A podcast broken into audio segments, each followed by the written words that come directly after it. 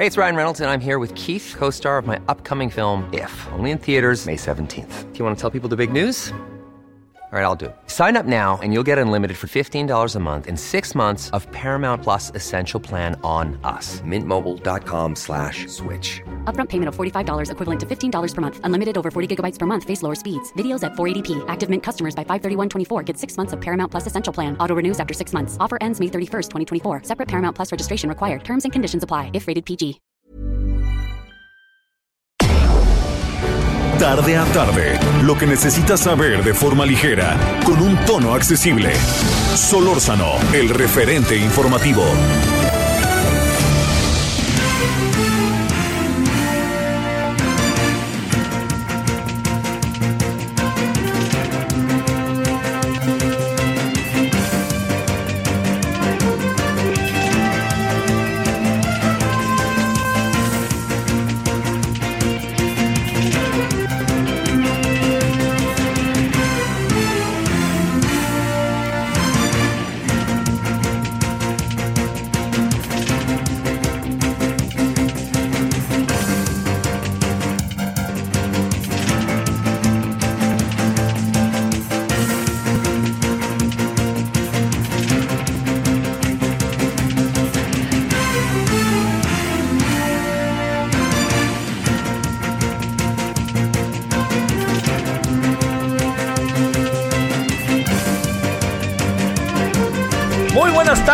16 horas con un minuto en la hora del centro. Estamos llegando al día viernes y se acaban las vacaciones escolares. Claro que, eh, digamos, en, el sentido estricto no va a haber mucho sufrimiento para regresar el lunes a clase en cuanto a llevar a los eh, squinkles, ¿no? Como decimos, a los niños, niñas, adolescentes, pues en, caso de que los lleven, eh, llevarlos a la, a la escuela. Eh, ya estamos ahí caminando con rumbo a la, a lo que tiene que ver con las clases presenciales, pero todavía no, todavía no. Eh, entonces, eh, pues bueno, viene el regreso a clase, en su último fin de semana, pero no olviden que presencial o no presencial, clases son clases. Y eso es lo que creo que no se puede por ningún motivo pasar por alto de lo que eh, de lo que está di- digo de la del, del estado de las cosas en el que estamos. Bueno, eso es eh, lo primero. Yo deseo que haya tenido un buen viernes, deseo que tenga un muy buen fin de semana. Todavía hay que hacer cosas este viernes. Habrá quien ya salió de su chamba, habrá quien todavía tiene un largo camino todavía de aquí como hasta la noche. Entonces, pues bueno, echémonos para adelante y colorín colorado, así de fácil, nos echamos a, andar con, con, este, con la emisión de esta tarde. Bueno, eh, algunos asuntos muy rápidamente se los planteo, que uno de ellos es el, es el hecho de que eh, estamos eh, eh, con un tema que vamos a abordar hoy. y le voy a decir, e- es un tema que a mí me parece, se lo digo, muy delicado. Sé que lo que uno puede decir pudiera trascender, pudiera ser malinterpretado, pero yo espero que no, ¿no? No encuentro una buena razón de parte del presidente para decir que no va a, que tienen que esperar los eh, médicos eh, de, de hospitales privados, los médicos privados. No, no, no, no encuentro una buena razón. Él dice que primero los maestros, etcétera, pero me parece que en el fondo hay algo de discriminación, pero al revés, ¿no? Como estos son privados y no atienden al pueblo, pues entonces, este, vámonos por otro lado. Yo creo que es una mala lectura de las cosas. Déjeme decirle, no porque crea que hay que atenderlos y así de fácil con todas las cosas que hay de carácter este social en el país, con los enormes problemas que tenemos, pero yo le diría dos cosas. Uno, no han podido terminar ni siquiera con los de los hospitales públicos, con los de la los, hospitales de salud. Y eh, cuando se plantean los maestros, los, los eh, doctores, ellas y ellos, estos camilleros, enfermeras, este, todos los que participan de, un hospital privado, pues este, no lo dejan ni al hospital privado ni siquiera este, comprar vacunas. Entonces eh, están en una situación, la verdad que es sumamente difícil. Y yo diría, ¿cuál es la razón por la cual se decide que hay que esperar? Eh, ¿Hay que hacer fila? O sea, o hay algo. Los pacientes que tratan los doctores de hospitales privados son de segunda. Y eso yo creo que en una sociedad como la nuestra no debe de pasar. Yo no estoy diciendo, fíjese, ¿eh? y mire, eh, yo, yo he agradecido y agradeceré muchísimo eh, que me hayan vacunado la primera vez, estoy esperando la segunda, pero lo digo todo eso, no, no, no encuentro como mucho sentido de cohesión social, ¿no? No alcanzo a ver si lo que se está haciendo al final, pues es un acto de discriminación, le insisto, pero al revés. O sea, como durante mucho tiempo se ha discriminado a gente que no necesariamente en términos de la salud, más bien ha sido los errores de gobierno tras gobierno, incluso el actual.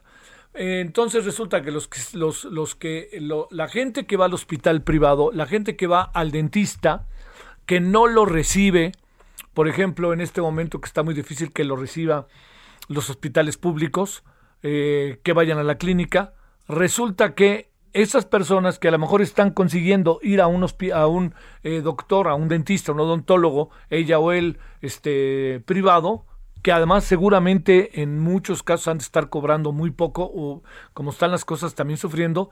Entonces, es, todas esas personas quedan expuestas a la pandemia, como, como en pocas ocasiones por el tipo de trabajo. Piense usted en un oftalmólogo. Resulta que alguien recibió un golpe en el ojo y no puede ver. Resulta que a alguien le duele la muela y no puede ni dormir.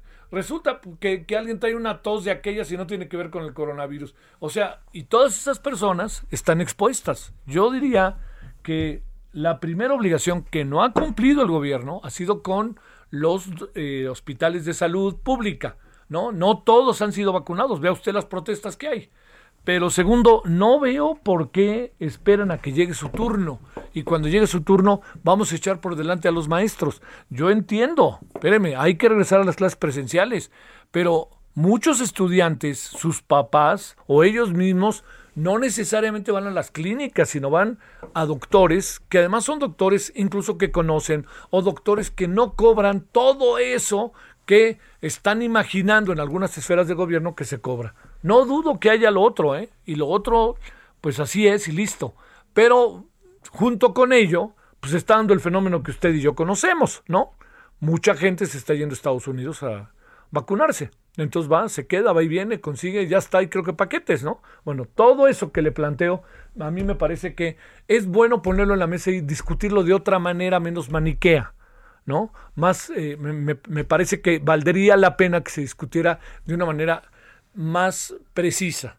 A ver, voy a tratar de ponerlo en otra perspectiva. ¿Qué hacer con los doctores, con los enfermeros, con los camilleros, con el personal que trabaja la medicina privada? ¿Qué hacer con ellos? ¿Tienen que esperarse? Acuérdese de otra cosa, ¿eh? Los hospitales públicos recibieron una gran ayuda de los hospitales privados los han, han, recibido. Ellos se han transformado muchos hospitales. Entiendo que algunos de ellos son unos desvergonzados, le cobran a uno desde que entra, le cobran a uno si pide el baño. Pero el asunto aquí es de otra naturaleza. Pensemos en una salud colectiva y tratemos de pensar en cómo podemos resolver el asunto. ¿Esperar? ¿Cuánto tiempo van a esperar? Habrá que revisar, ¿eh? Porque hay algo que por ningún motivo puede olvidar el gobierno. El gobierno no lo puede pasar por alto. ¿Cuál es el país en el mundo que ha padecido el mayor número de muertes del personal de salud? El nuestro. Entonces, algo aquí está pasando que tenemos que buscar la manera de resolverlo, ¿no? este sarcasmo con que el presidente dice hay que esperar, pues no ayuda mucho porque lo único que hace es calentar más los ánimos y sobre todo la gente se siente no gobernada, se siente, ahí le va, discriminada. Entonces esto, yo diría, vamos a repetir los errores de antes. O sea, como me discriminaron un tiempo, ahora yo discrimino. Yo creo que no va por ahí. Yo creo que hay que buscar una solución integral. Y que quede clarísimo, por favor, ¿eh? Los primeros que deben de ser atendidos son, los vacunados son todo el personal del sector salud pública, que son los primeros, pero ni con ellos han terminado. Entonces ahora mandan a que esperémonos este, tomen su turno, ya y nos vemos al rato. Híjole, yo le diría que esto es un poco el menosprecio del sector privado que de repente se hace el gobierno. Le doy un dato. No, que quede clarísimo, ¿eh? no se trata de que estemos ante todo tipo de ventajas, canonjías que debe de tener el, sector privado. Claro que en nombre, bien sabemos que mucho de lo que han hecho lo han hecho a mansalva, puñaladas, en trampas, etcétera. Bueno, todo esto que le estoy diciendo, ¿qué tal si lo, lo colocamos en perspectiva? Y la perspectiva consiste en lo siguiente, en cuánto de la inversión en el país es del sector público y cuánto del sector privado. El 80% de la inversión en el país es del sector privado. Entonces, eh, busquemos la manera de resolver, no de pelearnos. Entonces, si el presidente no quiere este, vacunarlos, pues entonces, bueno, digan, pues cómprenla, pero pues yo les voy a permitir que la compren y el gobierno va a dar el visto bueno para que la compren, ¿no? Pero vea usted cuál ha sido el mismo proceso de vacunación. De repente nos emocionamos porque al día vacunamos a tres personas más de las del día anterior. O sea, digamos, en esto lo que quiero, lo que, o sea, lo que, a lo que conmino es a la revisión seria e integral de un problema que tenemos. No podemos resolver una parte si no resolvemos la otra parte. Esto es un todo. Y por ahí yo creo, he hablado con muchos médicos, y ellas y ellos. He hablado con dentistas, que no son millonarios, que quede claro. Dentistas que lo único que quieren es que los vacunen porque tienen trato diario, diario, con pacientes. Y los pacientes no quieren ir a ver a los dentistas, pero no pueden ya más con los dolores que traen o con los problemas que traen. Así de fácil. Igual con los oftalmólogos. De repente la noche a la mañana alguien deja de ver pues, por cualquier problema que cualquiera podemos tener y vámonos. Y oiga, es que yo traigo un dolor de garganta que para qué quiere. Ah, ustedes del sector privado, lo siento, usted no va a ser vacunado. Oiga, bueno, voy a ir a la clínica. En la clínica todavía no vacunan al doctor. Entonces hay que resolverlo, no hay, no hay que, híjole, no hay que meternos en más bolas. Si de por sí todo está así, que, que, me parece, no hay manera de que esto se resuelva, no hay manera de que eh, se plantee el asunto, o, o los doctores y doctoras, enfermeros, camilleros del sector privado no son votos y los maestros sí son votos. Y eso es lo que jode, hombre. Caray, estamos ante un problema muy serio como para andar jugueteando. Y mire, y como es otro problema, ya para cerrar y entrar con, con todo lo que pasó hoy en Jalisco, que es una buena noticia con todo, y ahorita le cuenta este Magali por qué, pero con todo lo que, lo que le estoy, Mayeli, perdón, con qué, le, con todo lo que le estoy contando, hay algo que tenemos que poner en la mesa también. A ver, ¿de qué tamaño está siendo el problema de la migración en México? Yo le diría que estamos cerca de una crisis humanitaria. Oiga, qué exagerado. No, vea usted lo que está pasando. ¿Sabe? Estados Unidos sacó de su territorio a más de 400 mil personas migrantes. ¿Por qué? Por el nuevo proceso que está tratando de crear. Hay más de 20 mil niños que fueron este, deportados, eh, que venían solos. 507, no tenía, 507 niños están en Estados Unidos pues esperando que sus papás aparezcan. ¿Recuerda usted lo que pasó el otro día con el niño que sacamos en la noche? Ha sacado mucha gente. Pues yo le diría, todo esto hay que ponerlo por delante, ¿no? Hay que ponerlo, hay que pensar en soluciones integrales. Y yo entiendo muy bien, no crea que ando pensando que este hay que cambiar y a los privados. No, hombre, por Dios. Digo, uno es sensato, palabra, digo, a mí no me importa cómo son otros en el poder pero sí creo que esto se puede resolver de una manera mucho más sencilla y menos confrontativa, porque de nuevo estamos confrontados. Yo le insisto, pensemos en una gran cantidad de doctores, doctoras del sector privado, pensemos en ellos, pensemos en qué trabajo están haciendo. No todos cobran cinco mil pesos o tres mil pesos por consulta. Hay gente que es un trabajo social enorme y más en los tiempos de la pandemia. Bueno, Ahí lo dejo para, para que lo pensemos, ¿eh? que quede clarísimo que aquí no estoy diciendo que dejen de vacunar a unos por otros, no. Yo creo que hay que, asumar, hay que, su, hay que sumar a los que están vacunando en el sector salud también al sector privado. Eso es lo que yo creo. Y no lo creo un poco con este tono de, no, lo que pasa es que, no, no, no, pero, pues, aquí no hay lo que pasa, es nada. Es así de fácil. No podemos colocar, como en otro tiempo se ha hecho, ciudadanos de primera y de segunda. Hay una prioridad primero los pobres y me parece que no merece apelación alguna. Pero también todos participamos de la comunidad de una cosa que se llama México. Y ahí tenemos que tener la atención todos. Primero van unos, los más necesitados, pero los otros también están necesitados. La pandemia nos lo mostró. Igual dijo ahí un gobernador, ¿no? Que le encantan sus declaraciones de ese tipo, ¿no? Ya quiero que me vacunen porque dicen que se siente un cosquilleo. No marche, por Dios. Bueno, entonces, ¿qué dijo ese gobernador?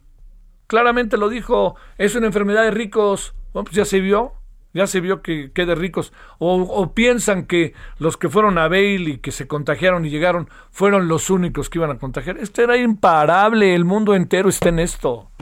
Entonces busquemos la manera, eso es lo único que yo planteo, digo, reitero, busquemos la manera, la manera de resolverlo.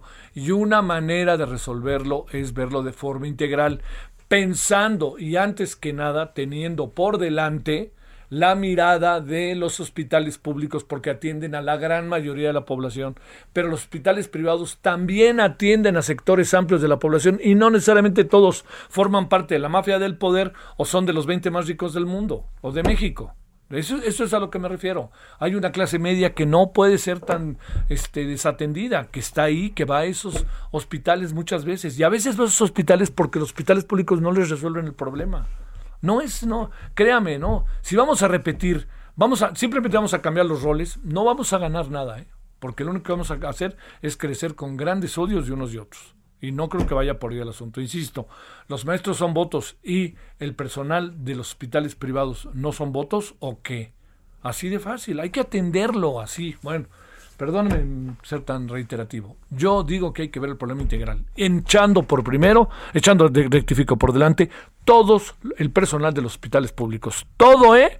No a más o menos todos, porque si fueran todos, no habría tantas protestas. Y después pensar en los hospitales privados. Por favor, no, no. No hay unos que se enferman más y otros menos. El coronavirus te da y te da. No son jaladas.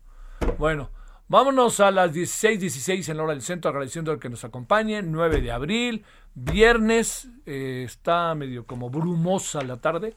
Quién sabe si vaya a llover. Acuérdense que ya, pues, esta es época de lluvias. Ya se acerca mayo, que, como dirían en Brasil, diría el maestricísimo, ni más ni menos que Antonio Brasileiro Carlos Jobim, las aguas de marzo, que es cuando en Río y en todo Brasil empieza a llover. Bueno, vámonos, si le parece a las 16, eh, 17 en hora del centro. Estamos en el 98.5 de FM, Heraldo Radio. Y si le parece, vamos con lo que tenemos esta tarde. Solórzano, el referente informativo.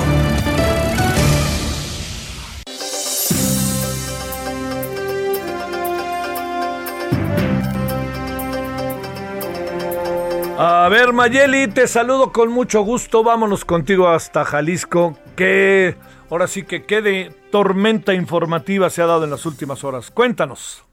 Hola, ¿qué tal Javier? Muy buenas tardes, buenas tardes a todo el auditorio. Pues como mencionas, bastante información relacionada con este caso de la familia eh, Villaseñor Romo. Primero la tarde o el mediodía de ayer, eh, pues la pequeña Julia de poco eh, menos de dos años fue abandonada en un predio, en un lote baldío, esto en el municipio de La Barca. Inmediatamente un ciudadano se percata de que estaba esta menor pues ahí solita, le da aviso a las autoridades eh, municipales, quienes a su vez reportan este hallazgo a las autoridades estatales, confirman que es la menor de esta familia quien fue resguardada por el abuelo, el señor Salvador Romo. Y bueno, hoy por la mañana, este viernes, amanecemos con la noticia, alrededor de las 2.30, eh, fueron abandonados en una gasolinería eh, cerca de La Laja, esto en Zapotlanejo. Los eh, familiares de esta menor eh, fueron dejados en esta gasolinera, piden apoyo a un despachador y es cuando logran comunicarse con su familia. Pero tenemos un audio preparado justo del señor Salvador Romo, quien detalla eh, todo este caso.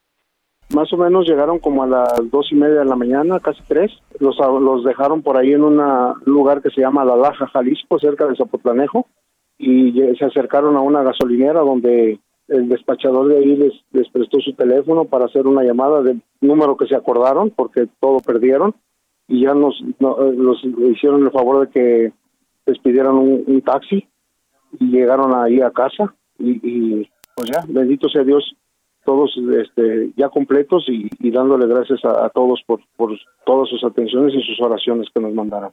Pues no sabemos en realidad todavía qué es lo que haya pasado.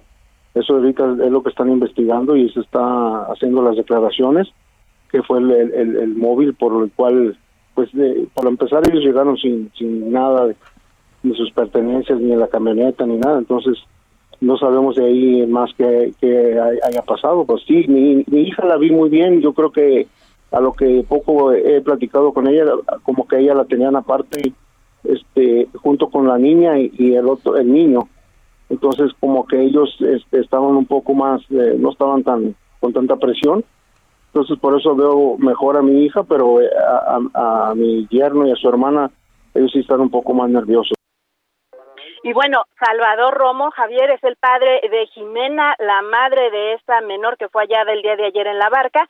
Y eh, pues eh, también el fiscal Gerardo Octavio Solís Gómez dio una rueda de prensa el día de hoy por la mañana. Enrique Alfaro Ramírez, a través de sus redes sociales, el gobernador del estado, también dio a conocer esta noticia. Y hasta el momento las autoridades no han dicho eh, pues cuál fue el móvil de esta desaparición, no han presentado más avances, solo que bueno, son siete de los policías municipales de Acatic, quienes se encuentran ya en prisión preventiva y que presuntamente tuvieron alguna participación. Desconocemos todavía hasta el momento eh, qué, de qué tipo eh, fue su participación.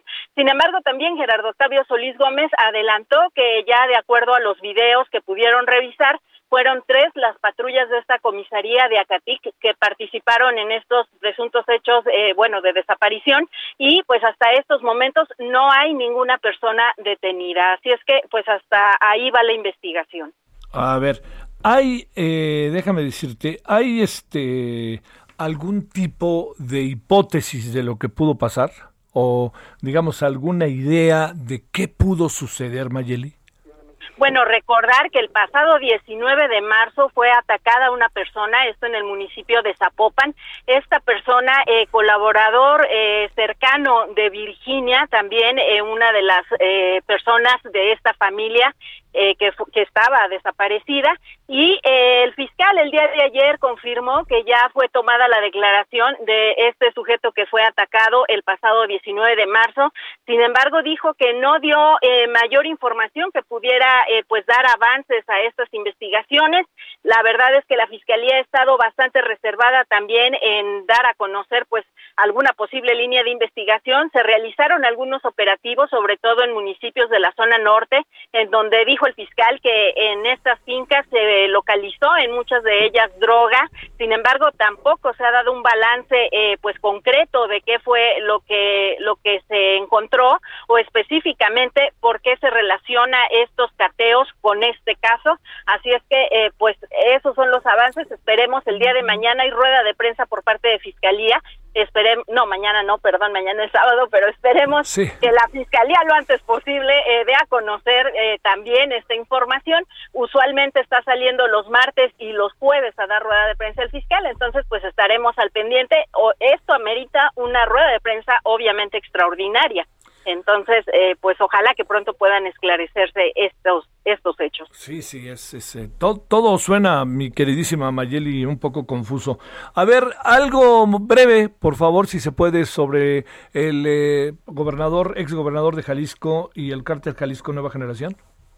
Eh, pues el fiscal del estado confirmó eh, que también, al igual que el gobierno de Estados Unidos, está investigando a estas dos presuntas personas que eh, pertenecen al cártel Nueva Generación y que estuvieron o pudieran estar relacionados con el asesinato de Jorge Aristóteles Sandoval, exmandatario jalisciense. Pues también dice la fiscalía que desde aquí se están investigando, hay pues diferentes carpetas de investigación sobre estas dos personas y otros más eh, que pudieran estar relacionados con este crimen. Es todo lo que comentó. Todo lo que al momento se sabe.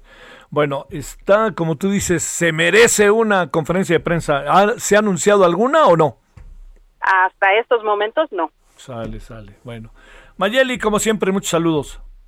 Igualmente, excelente tarde para todos. Gracias. Bueno, le informo antes de irnos a la pausa que eh, la ex embajadora Roberta Jacobson dejará su cargo como coordinadora de la frontera sur a finales de abril, frontera sur de los Estados Unidos, eh, tras su compromiso de desempeñar ese cargo, esa función, en los primeros 100 días del señor Joe Biden.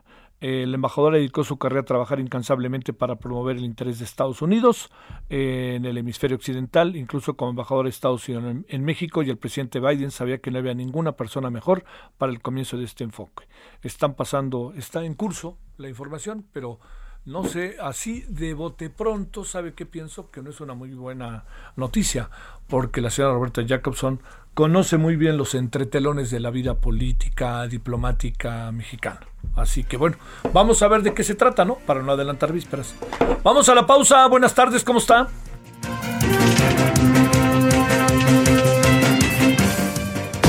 El referente informativo regresa luego de una pausa. Estamos de regreso con el referente informativo.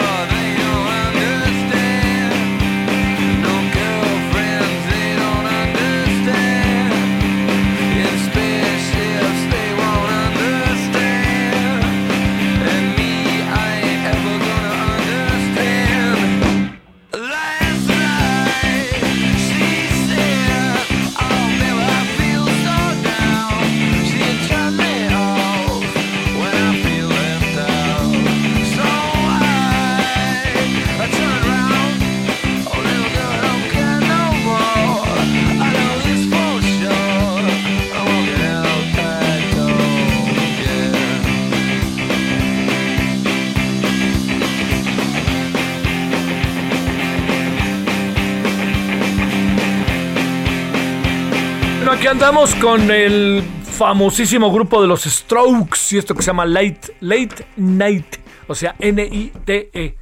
Es una muy buena canción. Ahí escúchela. No sé si ya la había escuchado, pero es muy buena este, canción.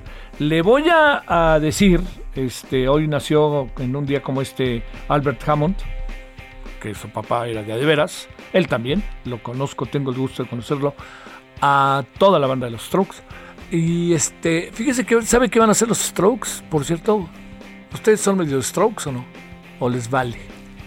A mí, me, a mí sí me gusta.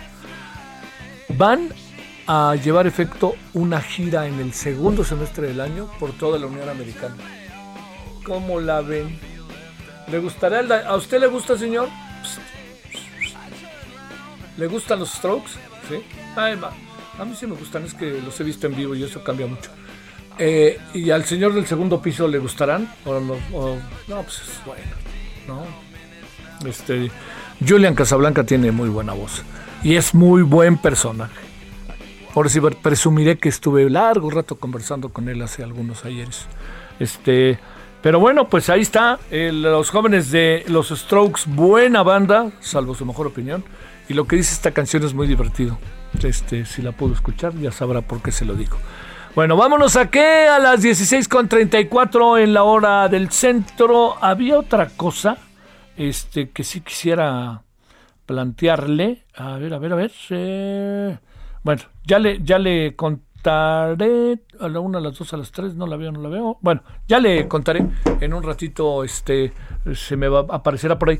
le mandamos un gran saludo a, la diputada Ana Lucía Rojas realmente un gran sal Riojas, es que íbamos a conversar con ella, pero le apareció un asunto que en verdad, diputada, ojalá todo se pueda resolver, un asunto de carácter personal, familiar, y ojalá se pueda resolver. Y le prometo que el lunes, si ella lo cree pertinente, estaremos con ella. Se tuvo, tuvo que moverse de la ciudad por un asunto de carácter familiar.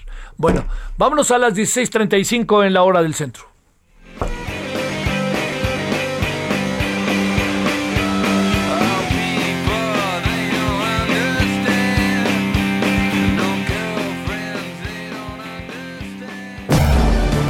Solórzano, el referente informativo.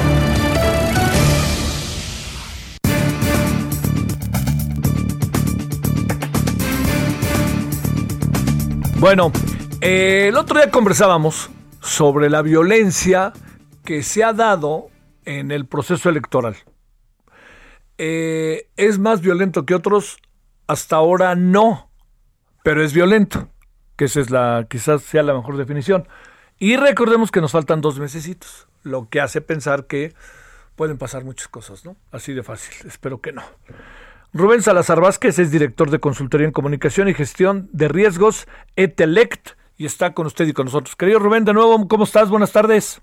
¿Qué tal? ¿Cómo estás, estimado Javier? Me da mucho gusto estar en tu programa y un saludo a todo tu auditorio. Muy agradecidos. A ver, este, ¿cómo, cómo, cómo miramos lo que está pasando a sabiendas de que hay otra variable que esa variable es que es la elección más grande en la historia de México, que eso también híjole, este compromete, este se, se, interrelacionan una cantidad de intereses, conflictos que para qué quieres. Adelante, Rubén.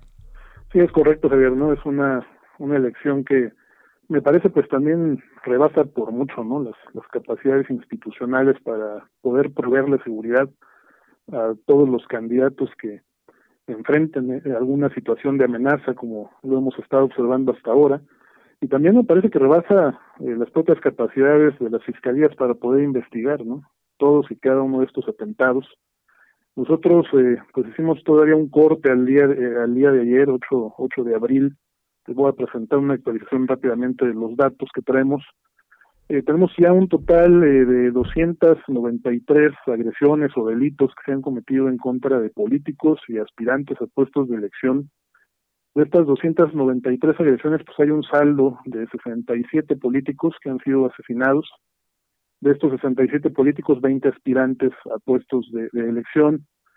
Eh, con esta cifra, eh, esta elección, al menos en cifras absolutas, se está convirtiendo ya en la segunda elección federal eh, más violenta desde el año 2000. Estaremos superando las cifras que tenemos nosotros de la elección del 2015 en la cual registramos 61 políticos asesinados, de los cuales seis eran aspirantes a puestos de elección, y solo estaríamos por debajo ¿no? de la elección más violenta que hemos tenido, que fue la de hace tres años, donde tuvimos 152 políticos asesinados y de ellos 48 eran aspirantes a puestos de elección. Entonces, eh, pues me parece que en buena medida puede deberse a esto que comentabas, es la elección más grande. Por ejemplo, una quinta parte de estos actos de violencia se concentran en Veracruz, una entidad que por primera vez va a homologar sus elecciones municipales como una elección federal en la historia.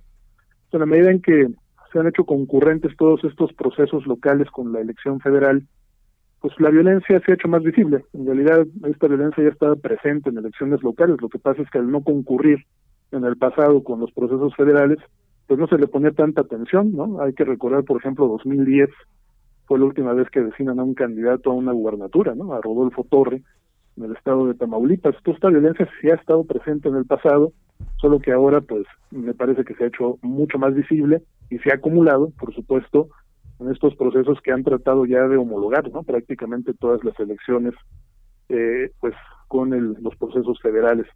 Ahora, hay eh, tres datos, eh, Javier, que me parecen centrales. El, el 75% de estas eh, 67 víctimas mortales eran opositores a los, a los partidos o coaliciones gobernantes de los estados. Entonces, este, este es un tema eh, que también cuando trasladamos este indicador a lo local, por ejemplo, de los 20 aspirantes que han perdido la vida, 17 buscaban puestos municipales y de estos 17, el 82% eran opositores a su vez a los alcaldes de los municipios que buscaban representar o gobernar.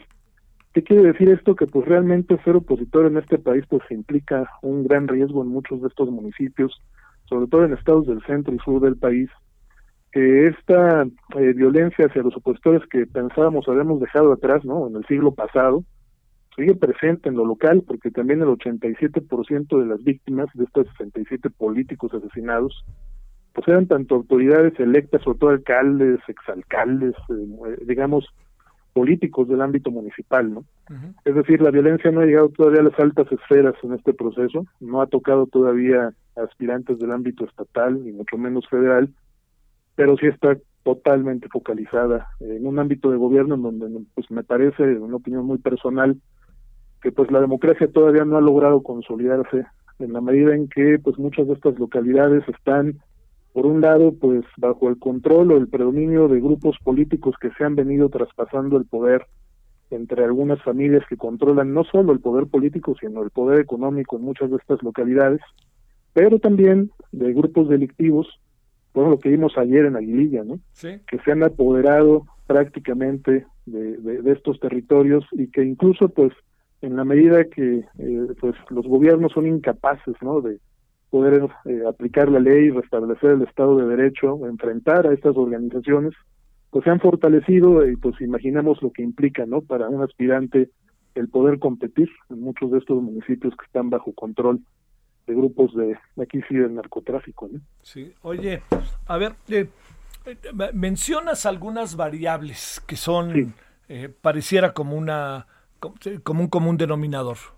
O sea, ellas y ellos, aspirantes a cargos populares, eh, presidencias municipales, regidores, eh, legisladores, eh, tienen como común denominador que o traen a un, un lío interno en donde varios quieren el cargo, etcétera, o son de oposición. Exactamente. A ver. Ese puede ser un disparador, el que comentas, que estamos analizando. nosotros vamos a presentar un informe final ya con un análisis más avanzado, eh, con estadísticas que estamos recopilando sobre los procesos de asignación de candidaturas que hubo, ¿no? A nivel estatal y local. Y pareciera ser que un disparador es eso precisamente, ¿no? Es decir, hubo muchísima inconformidad en procesos de designación de todos los partidos, que me parece que en algunos casos fue el preludio o el antecedente, ¿no? De muchos de estos actos de violencia hay que considerar que no solamente estamos midiendo homicidios dolosos, eh, también estamos midiendo otros delitos como lo son amenazas, secuestros, robos con o sin violencia, eh, también intimidación de parte de servidores públicos. Por ejemplo, el día de ayer eh, se dio a conocer que en el caso, uno de estos 20 aspirantes que perdieron la vida, que era un diputado local en el estado de Guanajuato que aspiraba a la alcaldía de Juventino Rosas en ese estado, se detuvo al director de tránsito municipal de ese mismo municipio por su probable participación, al menos en la autoría material de ese homicidio. Entonces hay participación de, de, muchos actores, eh, hay múltiples factores detrás de esto.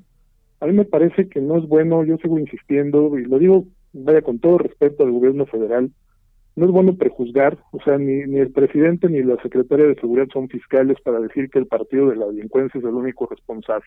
O solo que cuando hablemos de delincuencia organizada, debamos entender que no solo es el narco, ¿eh? por delincuencia organizada ya hay infinidad de grupos que se dedican al guachicoleo, al robo de mercancías, a la trata de personas y también políticos corruptos que al amparo del poder pues han venido estableciendo intereses o negocios más bien formales e informales en muchas de estas localidades que cuando llegan, llegan nuevos cuadros políticos pues sí representan una amenaza, ¿no? Para poder sostener o mantener el control de todas estas actividades ilícitas. Entonces sí me parece que es importante que tomemos en cuenta también otro factor, no solo verlo desde el punto de vista criminológico, ¿no? Como lo ven muchos de mis colegas. Aquí estamos hablando también de que se están eh, violentando eh, derechos político-electorales de las víctimas y que para poder hacer justicia en la parte penal me parece que, el principal objetivo de hacerlo es también hacer justicia en la parte electoral, es dar con el paradero de los verdaderos responsables, tanto materiales y sobre todo intelectuales, porque en esa medida podríamos eh, también, se podrían establecer también infracciones de carácter electoral, ¿no? Contra quienes se hayan beneficiado de esta violencia, ya sea para poner a un candidato que beneficie de sus intereses o desplazar, por supuesto, a los candidatos que a través de la violencia están viendo afectados en sus derechos políticos y electorales y se están eh, viendo impedidos ¿no? de participar y de poder representar a la ciudadanía. Entonces sí me parece que esto va más allá de lo criminológico, que aquí estamos hablando de un tema de democracia. si hay una, si la democracia está amenazada en muchos de estos municipios, estas agresiones, por ejemplo, que te estoy eh, enumerando, han ocurrido en, en más de 200 municipios del país pues no es cualquier cosa lo que está ocurriendo eh, en este proceso, ¿no? Oye, este, eh, la, la, otra es, eh, se, se concentra en algún estado en particular, según el informe de ustedes.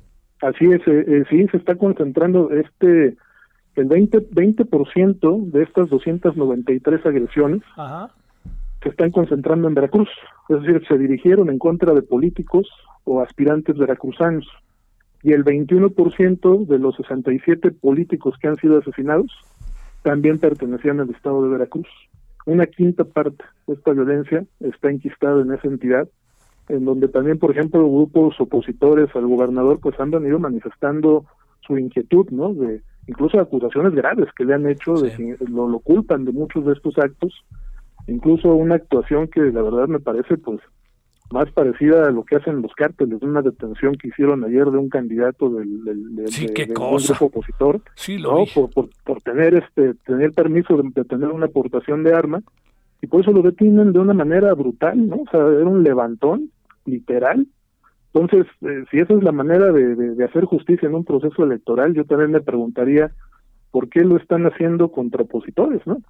¿Por qué no se está aplicando la misma vara para políticos de uno y otro lado? Entonces también hay ojo con lo que está pasando, eso me parece que no abona, ¿no? A la confianza de las víctimas para ir a denunciar eh, ante los gobiernos de los estados o ante el gobierno federal eh, situaciones de amenaza o de violencia en estas mesas de seguridad, ¿no?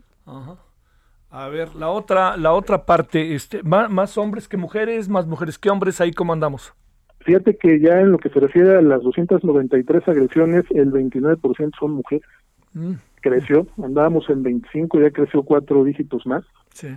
Lo cual, este, pues también nos habla de que eh, esta participación de, la mujer en la política, conforme ha venido también creciendo, pues también se están convirtiendo, ¿no? En víctimas de esta violencia. Y fíjate que todavía nos falta eh, incluir, una vez que la estadística oficial esté completa, los delitos de violencia política de género. Entonces es muy probable que cuando incluyamos esa variable, cuando la estadística oficial ya esté disponible, porque aquí sí hay una estadística oficial en violencia política de género, es probable que incluso las agresiones vayan a ser mayores ¿eh? con respecto a las mujeres, sobre todo aspirantes a puestos de elección. Oye, la para cerrar, eh, Rubén, eh, digamos, a todo este proceso uno sabe que hay cosas que son, por más que la autoridad haga un proceso de atención, vigilancia, es muy difícil poder tener eh, el mapeo, ¿no? Pero te pregunto, ¿hay algo de parte de la autoridad que pudiéramos ver como una virtud, como una oscuridad, como una complicidad, algo que pudiéramos hablar del papel que está jugando la autoridad, Rubén? Mira, me parece que ha sido positivo que el tema lo haya elevado el presidente ¿no? a la agenda pública, a la agenda gubernamental. Sí me parece que, el presidente, a diferencia, por ejemplo, del sexenio pasado, donde al final, pues al, al presidente Peña, pues nada más terminó en su discurso final previo a la elección pidiéndole a la ciudadanía de los partidos, pues que no hubieran actos de violencia. a diferencia de los ocurridos tres años, sí me parece que al menos aquí se ve una disposición por prevenir el problema, ¿no? Independientemente de las carencias, de toda esta complejidad política, eh, me parece que ese es un aspecto positivo. Yo, yo recomendaría al gobierno, pero creo que es una recomendación que le han hecho infinidad de actores, eh, que se, también debe, debe evitarse esta narrativa hostil contra los opositores, ¿no? Es decir, tú no puedes andar invitando, por ejemplo, cuando sabemos que los, las víctimas en la mayor parte de los casos son opositores, invitándolas a las mesas de seguridad a denunciar estos casos cuando por otro lado pues los estás acusando de, de que son conservadores, toda este, esta narrativa que a veces emplea el presidente, yo creo que debe contribuir a, un ambiente en donde no haya polarización, en donde este discurso hostil se deje a un lado, de tal manera de que eh, no se genere incertidumbre y se pueda también fortalecer el lazo de confianza ¿no? con las víctimas para que eh, puedan denunciar eh, estos hechos delictivos en estas mesas de seguridad o en las instancias correspondientes. Y esto va para los gobernadores también. ¿eh? Sí, sí, sí, sí, sí. Oye, eh, la reacción ante lo que está pasando, porque también hay broncas locales, este, como sea, ¿no? Pero digamos, eh, esto tan concentrado en Veracruz, ahí ha habido algo de parte de la autoridad, porque también muchos son de Morena contra Morena, ¿eh? Sí, son todos los partidos, a veces también dentro de los partidos. Sí. De hecho, es, sería el estado donde hay más eh, políticos oficialistas asesinados a nivel nacional, Veracruz, de Morena. Es donde más hay oficialistas asesinados, o sea, que pertenecen a la misma coalición gobernante del gobernador, ¿no? Entonces nos llama la atención porque eh, sí me parece que en Veracruz está, está ocurriendo eh, una, una problemática ya de tipo político, ¿no? Es decir, pues, cuando vemos estas acusaciones de la oposición al gobernador, hoy el gobernador también nos ha mostrado muy amable en sus declaraciones, ¿no? Llegó a decir que si asesinaban a candidatos no lo culparan a él, ¿no? Si tenían vínculos con la delincuencia, o sea, otra vez prejuzgando. O si sabe algo el señor gobernador, pues que denuncie, ¿no? Y se haga justicia. En aquellos casos donde se sepa que hay vínculos, pues que se presenten las denuncias. Yo pienso que así es como se debe operar, ¿no? No con declaraciones que, pues, eh, de alguna manera polaricen el ambiente, que es lo que menos nos conviene. Yo también considero que el llamado debe ser para todos los partidos, porque cuando hablamos de opositores, eh, realmente estamos hablando que son todos los partidos. ¿eh?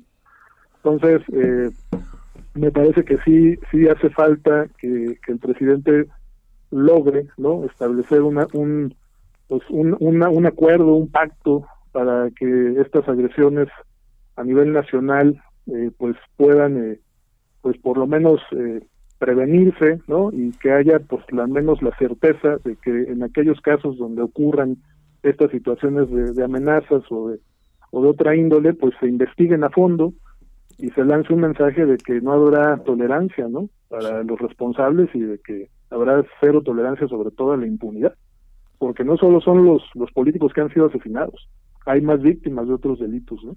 Sí, sí, sí, sí, sí. Oye, y finalmente, para cerrar, si se puede en breve, Rubén, ¿ves a los cárteles de la droga muy metidos en todo esto? Fíjate que es un tema muy interesante porque, por ejemplo, generalmente cuando se trata de explicar esto se hacen correlaciones y una que se emplea muy a menudo es eh, pues, pues correlacionar estas agresiones contra políticos con la tasa de, homicidios por cada 100.000 habitantes ¿no? en el país, para saber si hay alguna relación en aquellos estados donde hay violencia homicida por rivalidad delincuencial ¿no? de, los, de los cárteles. Yo te podría decir, por ejemplo, hasta el día de hoy, los tres estados que encabezan, en enero, febrero y marzo, eh, la tasa de homicidios por cada 100.000 habitantes, que son que Zacatecas, Colima y Baja California Norte, pues no han asesinado a ningún aspirante. Sí. Entonces también hay otras cuestiones. Hay estados del norte del país que realmente no tienen una problemática severa en este sentido. Esta, esta situación está totalmente focalizada en estados del centro y sur, Veracruz, Guerrero, Oaxaca, el Estado de México. Un estado que sí se ha visto castigado en este sentido que comentas, me parece que es Guanajuato. ¿no? Ahí sí, eh, la rivalidad que hay, ¿no? Entre, o la manera en cómo se está fragmentando el cártel dominante que opera ahí, eh, pues sí ha contribuido precisamente a que se rompan no estos estos eh, estos estas alianzas político criminales que pudieran existir a nivel local y que se estén construyendo incluso otras no entonces la, digamos esta famosa pax narca pues sí, no, no es tan estable, ¿no? En, en, algunas entidades del centro y sur como lo es en el norte del país. Eso también es una realidad, ¿no? En la medida en que las alternancias políticas también ocurran, esa paz narca se puede desvanecer también en estados del norte. Eso ya será algo que podríamos empezar a ver después de la elección si la alternancia ocurre, ¿no? Así es, si llegan nuevos partidos. Rubén, te mando un saludo. Muchas gracias que estuviste con nosotros, Rubén. Javier, igualmente un abrazo. Excelente fin. Y para ti, y gracias en verdad. Rubén Salazar Vázquez, director de consultoría en comunicación y gestión de riesgos Etelect. ¿Cómo ve este diagnóstico de lo que está pasando?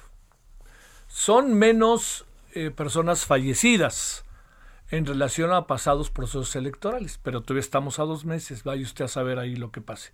Ya están empezando las campañas. Ahora, algo importante es que ya están los candidatos. Hay nomás esta situación que prevalece respecto a algunos de ellos, eh, que perdieron la candidatura y ahora el tribunal anda haciéndose que yo no vi y se lo devolvió al INE. Pero más allá de ello, ahí está el tema. ¿eh? Bueno, pausa. El referente informativo regresa luego de una pausa. Tarde a tarde, lo que necesitas saber de forma ligera, con un tono accesible.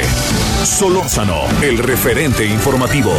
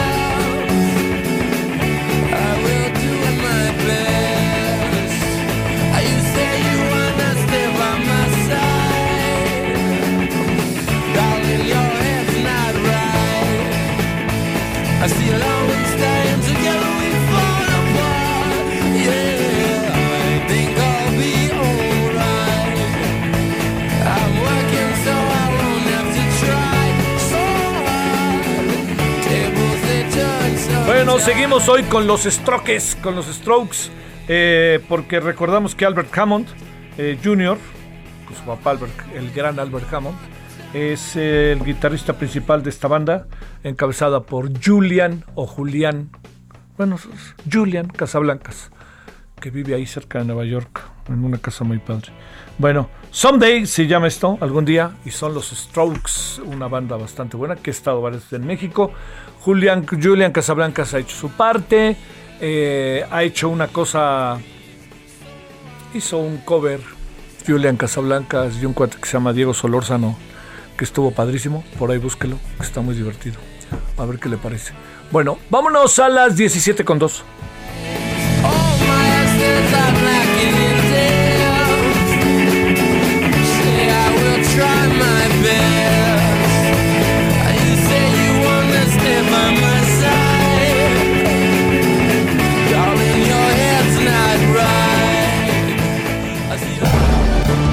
Solórzano, el referente informativo.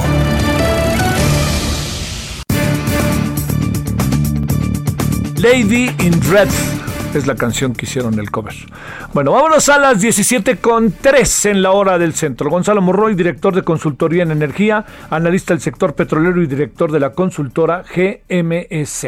Bueno, eh, antes que nada, Gonzalo, ¿cómo has estado? Gracias que estás con nosotros. Buenas tardes. Javier, muy buenas tardes. Bueno, la, la pregunta es, eh, ¿qué pudo haber pasado con la explosión de Pemex en Minatitlán? Qué la pudo haber provocado y otros incidentes que ha habido en algunas refinerías o en este incluso plataformas o incluso no en, en, el, en todo lo que corresponde al tema de el almacenamiento el tema de la eh, gasolina etcétera. ¿Qué, qué, qué, qué pudo haber pasado qué información tienes inicialmente de lo que pasó allá en Minatitlán Veracruz Claro que sí, Javier. Pues mira, principalmente tiene que ver con falta de mantenimiento.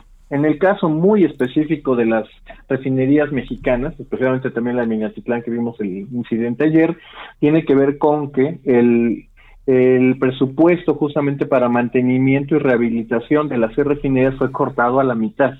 Y por desgracia es un presupuesto bastante, bastante corto. Para darle una idea a la gente, tan solo en, el año 2019 y 2020 había cerca de 111 millones de dólares por refinería. Este año, para 2021, apenas es de 55 millones de dólares. Obviamente, en esta eh, obsesión que tiene la administración por la autosuficiencia energética, especialmente en los combustibles, están tratando de levantar el procesamiento de crudo. El problema es que las, instalaciones no están en, una, en un estado adecuado para poder levantar, en este caso subir la producción o, el procesamiento, y por desgracia incidentes como esos, por desgracia son recurrentes. Hace apenas dos meses veíamos incidentes también en la región de Salamanca, hemos visto también problemas en Salina Cruz y Cadereyta, así que por desgracia, Javier, esto parece ser que va a ser de cosa de todos los días. Eh, digamos, el, el, el, eh, haber dicho de otra manera, el riesgo no deja de crecer. Exactamente, porque otra vez, a menos de que se bajaran las instalaciones, que dejara haber procesamiento, lo que significa más importaciones, y poder verdaderamente hacer un trabajo de fondo en las refinerías, pues por desgracia este riesgo sigue bastante, bastante presente, Javier. Bueno, este, ¿hay una respuesta de la autoridad que pudiera ayudar o se necesita inversión? Que no nos hagamos, este, Gonzalo, no va a haber inversión. ¿Cómo ves? Es, es por desgracia, es muy cierto. Realmente ahorita toda la gran parte de la inversión en Pemex está en la producción de hidrocarburos, principalmente de petróleo. Eh, sí, hay una muy buena parte justamente hacia la parte de dos bocas, pero eso viene principalmente del lado de la Secretaría de Energía. Y sí, incluso están, hay que decirlo también claramente, están muy distraída la administración tratando de echar a andar toda la parte de la petroquímica, un sector bastante, bastante olvidado de Pemex, donde también por desgracia sigue perdiendo dinero. Oye, uh, la, la, la, gran cuestión aquí en todo esto es, esto, eh, ¿qué tipo de afectación eh, le provoca? Intuyo, ¿no? Pero viniendo de un especialista es más importante, evidentemente, tu opinión. ¿Qué tipo de, de, de, de consecuencias trae para la industria?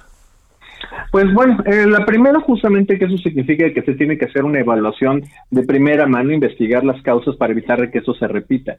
Una muy buena evaluación también nos revelaría cuáles son otros puntos del sistema, llámese una refinería, que, que también podrían tener algún tipo de riesgo inminente. Eso sería la primera gran evaluación.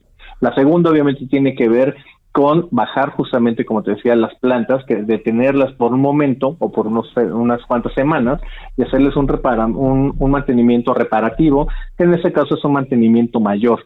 Obviamente eso, en el, en el contexto que estamos viviendo de esta administración, significaría un aumento de las importaciones con lo cual la promesa que viene diciendo el presidente y también la secretaria de Energía, Rocío pues obviamente serían incumplimientos a sus promesas. A ver, la otra parte, este, eh, Gonzalo, eh, ¿por, ¿por qué razón está subiendo el precio de la gasolina? Principalmente por dos razones, Javier, y una tiene, bueno, son dos. Una tiene que ver con el precio internacional de referencia, en otras palabras, el precio de la gasolina en la costa del Golfo de Estados Unidos, que es de donde tenemos el precio. Y el segundo tiene que ver, sí, con los precios internacionales del petróleo, que todavía en este rango que están entre los 55 a, a 65 dólares, pues eso nos arroja, ya cuando hacen uno las conversiones y la dinámica propia que vemos de las refinerías, que nos tenemos eh, más o menos en términos generales por arriba de los 2 dólares, 2.50 dólares el galón en Estados Unidos, lo que nos pone un precio de la gasolina sin impuestos, sin logística, sin otros costos añadidos, nos pone la gasolina en cerca de 16 pesos, 16.50 eh, puesta ya en México. eh, digamos, no, no lo digo en un tono de señalar al gobierno, pero el gobierno prometió que no iba a subir el precio de la gasolina. Supongo que estas consideraciones son las que lo marcan más allá de la voluntad que pudiera tener el gobierno, ¿no? ¿O qué? Es muy, eh, no, es muy correcto, Javier, porque a final de cuentas, eh, y eso déjame ser también muy claro, si el presidente López Obrador quisiera bajar los precios de la gasolina, puede hacerlo. Así como hoy, por ejemplo, eh, se, anunciaba un estímulo de 11 centavos al precio de la gasolina premium. De hecho, la última vez que platicamos tú y yo, eh, platicamos justamente de que desde 2018, diciembre de 2018, solamente en tres semanas se le había dado un estímulo a la gasolina premium. El presidente quisiera bajar el precio, pues simplemente puede recortar el IEPS, en este caso los impuestos a la gasolina, también al diésel, a la mitad y entonces tendremos precios mucho más competitivos. Pero obviamente en un ambiente recesivo, como todavía estamos al día de hoy, eso significaría menos dinero para sus programas sociales. Pero, pero bueno, ahora lo que pasa es que eh, esta insistencia de que no iba a subir el precio de la gasolina lo está atrapando al presidente, ¿verdad? Exactamente, y otra vez, ahí por desgracia es tratar de prometer cosas sobre las cuales no tiene control alguno. Es algo muy similar a cuando el presidente sale en las mañanas a presumir el éxito de las remesas, algo sobre lo cual no tiene ninguna incidencia sus políticas económicas. Sí, claro. Oye, el tema del gas también, el gas doméstico se fue para arriba otra vez. Exactamente idéntico que te lo decía, la misma dinámica. El precio del gas LP, que en este caso es el propano, y también del precio que el cual importamos desde Estados Unidos, pues va siguiendo la misma dinámica del petróleo. Mientras el petróleo se mantenga en estos niveles a la alza, pues obviamente vamos a ver este nivel de precios. ¿Cuánto? una cosa, oh, perdón, rapidísimo. Adelante, adelante, adelante. Una cosa bien interesante, Javier, es que para México, a hoy nos es bastante más claro que la bendición de los, de los precios altos del petróleo es mixta porque por un lado significa que estamos exportando más barriles de petróleo y por ende mayor eh, dinero, pero por el lado de los combustibles nos está pegando todavía más. Así que México queda prácticamente neutro con una pequeña ligera eh, desventaja hacia la baja. Oye, este, ¿eso seguirá? Eh, sí, en este momento sí, a como se ve, y sobre todo las reuniones de la OPEP que siguen apuntando a sostener estos niveles de precio, al menos en 2021 o estos primeros seis meses, pues bueno, yo te diría de que estos, por desgracia, vamos a seguirlos viendo así como, como está ahorita, Javier. Sí. Oye, es que, híjole, ahí también, ¿sabes qué es lo que, lo que inquieta más, la verdad, este, Gonzalo? Pues es el tema del consumo cotidiano. Entiendo que el premium, la, gasolina premium es para los coches, pues bueno, con ciertas características, coches caros o lo que quieras, ¿no? Cierto tipo de motor sofisticado que no cualquiera puede comprarlos. Pero lo que inquieta es el gas porque ese es el de consumo diario, ¿eh? Es correcto, es bastante correcto eso. Todavía vemos que todavía la gran parte del gas LP, el que se consume en los en, básicamente en las casas principalmente, pues sí, todavía sigue siendo el combustible, digamos que de planta. Ya por ahí viene justamente algunos avances del gas natural como un sustituto del gas LP de estos grandes tanques estacionarios o incluso hasta de los cilindros, y ahora ya simplemente ver las tuberías. Y ahí los precios, déjame también ahí ser bien claro, los precios del gas natural, esos precios han bajado, no han subido. Ah. Eh, esa transición, ¿cuánto tiempo nos lleva y qué tanto el gobierno está considerándola ya? Por desgracia, no hay ningún avance en ese sentido, Javier. Gran parte, justamente, incluso de lo que está pasando con la ley de hidrocarburos, tiene que ver justamente con detener el avance de las, en este caso, de las inversiones privadas, sobre todo también en materia de gas natural. Mucha gente todavía piensa de que esto es únicamente para combatir el huachicol. Ese no es el caso. Hay algunas consideraciones, cosas que todo, prácticamente hay un consenso unánime a favor de esas iniciativas, pero por el lado de la suspensión definitiva, o en ese caso reemplazamiento, suplantación de los permisos, ahí hay un problema bastante grave, Javier. Eh, a ver, sin ser agorero del, del desastre, como luego dice, ¿no? De las malas noticias, lo que pasó en Minatitlán eventualmente puede repetirse en cualquiera de las refinerías? Por desgracia, sí, Javier. Ese, es, probablemente el, peor de los problemas, que hasta que no se resuelva de fondo y se mejore el estado actual de las refinerías, ese problema, ese riesgo sigue latente.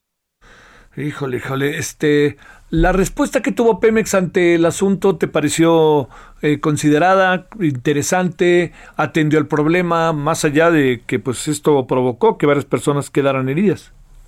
Pues se hizo justamente con respecto al procedimiento que ya se tiene. Primero justamente cerrar las válvulas, por ahí hay una foto bastante impactante en redes sociales. Sí, sí, sí, la vi. Eh, y, justamente es lo que se tenía que hacer, cortar el suministro de, en este caso era de crudo, para poder justamente que la quemas, lo último que se pudiera quemar se quemara, sí, por desgracia hay, hay algunas afectaciones a la vida humana, obviamente, hay que tener muchísimo cuidado de eso, y si, te voy a ser bien sincero, si hubiera una investigación seria, determinar los responsables justamente de este tipo de accidentes. Eh, perdón, ni hablar, ¿quiénes podrían ser eventualmente los responsables? Pues tenemos que hablar primero de los que son justamente los gerentes de cada una de las refinerías. También justamente apuntar a quienes están decidiendo en Pemex los presupuestos de inversión. Y el tercero, y es un poco ya un poco final, tiene que ver incluso hasta con los propios diputados que autorizan ese tipo de presupuestos. Oye, este, ahora yo te diré un gerente, está entre el spa y la pared, ¿no? No tiene Por desgracia, sí. Y, y los vamos a señalar y al rato los vamos a meter a la cárcel, ¿no? Por desgracia eso es lo malo, de que ellos están en una situación prácticamente imposible y lo apuntas muy bien. Ellos tratan de hacer lo más que se pueda con un presupuesto que pues no alcanza para nada, eso es la verdad de las cosas. Este, ¿Qué te parece la explicación que dieron?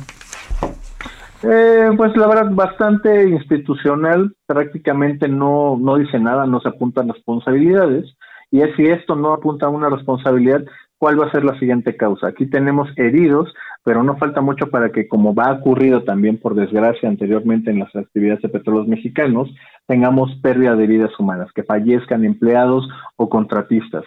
En este caso, ¿cuánto vale más la soberanía energética? ¿Vidas humanas, Javier? Esa es una pregunta mucho más difícil de contestar. Sí, y más a este gobierno que tiene una estrategia definida en esa materia, ¿no? Exactamente, ahí parecería ser de que importa más el gran discurso de, de tratar de rescatar a Pemex cuando por desgracia eso nos está costando vidas humanas. Así justamente acabo de terminar apenas la semana pasada y te puedo adelantar de que la mayor petrolera del mundo afectada por el COVID es por desgracia de petróleos mexicanos. De ese tamaño es también el, el, apoyo que se le está dando a los trabajadores. Te mando un saludo, Gonzalo Monroy, director de consultoría en energía, analista del sector petrolero y director de la consultora GMS. Gracias, Gonzalo. Claro que sí, Javier, te mando un gran abrazo a ti y a tu público. Gracias, buen fin de semana. Uy, uy, uy, no está nada fácil el asunto, ¿eh? porque, eh, digamos, el, presidente se prometió, y lo prometió de que no iba a subir el precio de la gasolina, pero el, asunto es que eh, es una variable que lo rebasa al presidente. Entonces, eh, el discurso se viene diluyendo y este queda, queda en terrenos muy maniqueos. El presidente dijo, el presidente dijo. Es que esta salvedad de que no depende de la voluntad del presidente, aunque sí se pueden hacer cosas, ¿no? Pero no depende de la voluntad del presidente, es lo que, pues así se lo digo, es como se colocan los escenarios. Estamos en medio de ese escenario, en donde suben los precios de la gasolina, el gas, ya le llegó la cuenta de este mes, subió creo que un 10% o 15%. Bueno, eso que le estoy contando, que está pasando, lo más importante está en que eh, depende a veces del presidente. Él puede decir, bueno, que baje, como hicieron hoy con la premio, ya se dieron cuenta de lo que pasa. Pero el asunto no, no, no, no empieza y termina ahí, ¿no? Insisto, el presidente es rebasado y la propio Pemex, la secretaria de Energía, son rebasados porque son leyes eh, del mercado, no, no, no, no es la autonomía que fácilmente el gobierno mexicano puede decir vamos a hacer esto y esto.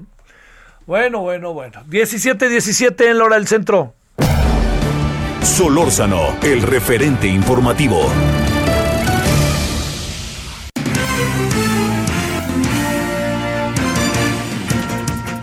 Bueno, vámonos a Morelos, Guadalupe Flores, te saludo con gusto. ¿Qué anda pasando por allá en varios niveles? Los médicos privados, eh, la aplicación de la vacuna. Cuéntanos cómo van las cosas. Hola Javier, ¿qué tal? Un saludo con mucho gusto desde aquí, desde Morelos. Pues eh, comentarles que ha sido un día de protestas en el estado de Morelos. Eh, pues eh, los médicos del sector privado han protestado precisamente porque se les ha renegado la vacunación contra el COVID-19. Pero también esta protesta que iniciaron esta mañana los eh, pues el personal de salud de los eh, consultorios y hospitales privados también se sumaron personal trabajadores del sector público. Son por lo menos de eh, pues de tres hospitales de Morelos hospitales públicos que no han sido inmunizados entre enfermeras camilleros y personal administrativo así como de limpieza que están pidiendo que sean inmunizados contra este virus eh, esta mañana eh, pues se plantaron prácticamente en las oficinas de los servicios de salud de Morelos que se ubican justo en la capital del estado precisamente los médicos de, eh, privados pero a esta protesta eh, pues también fueron los trabajadores del sector salud público.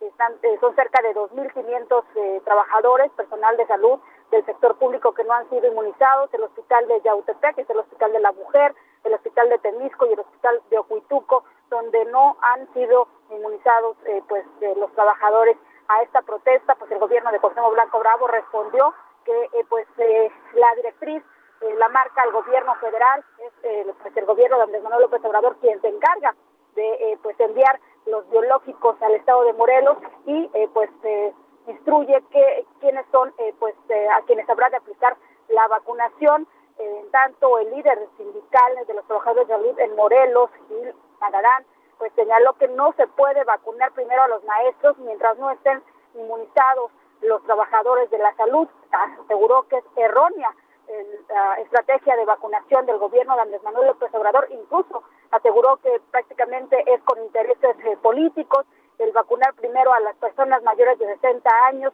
y a los maestros y hasta eh, pues después al personal de salud que está en riesgo en contacto con pacientes con sospecha o con contagio de virus porque es la primera atención, recurren a los consultores, a los hospitales privados, a los hospitales particulares y también a los hospitales públicos para pues aplicarse la prueba y en este caso no están inmunizados, por eso dijo que es erróneo que mantendrán estas eh, pues protestas de brazos caídos en los centros de salud, son eh, cerca de 204 centros de salud en Morelos y nueve hospitales públicos, mantendrán estos eh, protestas de brazos caídos hasta que sean inmunizados todo el personal de salud público. Y también los médicos privados han dicho que eh, también seguirán con sus protestas en, a nivel nacional y también pues no descartan acudir a Palacio Nacional la próxima semana a la conferencia mañanera de Andrés Manuel López Obrador. La información que te tengo, Javier. Oye, para cerrar, eh, Guadalupe, a ver, eh, el personal de los hospitales públicos, ¿ya en su totalidad fue vacunado o tampoco eso? No, tampoco. En esta protesta que hicieron hoy médicos privados también se sumó cerca de 2.500 trabajadores del sector público de hospitales como el de la mujer que se ubica en Yautepec, esto es una zona metropolitana de Morelos, también de Temisco y también de Ocuitico que no han sido vacunados. Son cerca de 2.500 trabajadores del sector público que tampoco han sido, no han recibido ni, ni siquiera la primera dosis del biológico, Javier. Híjole, híjole. Oye, y ni hablar de los ciudadanos, ¿verdad? Incluso, a ver, ¿qué, ¿qué tanto de lo que tienes información allá en Morelos, los mayores de 60 años ya pasaron a ser vacunados? Eh, se ha completado, somos 36 eh, municipios, hasta la fecha son 23 los municipios que han sido inmunizados.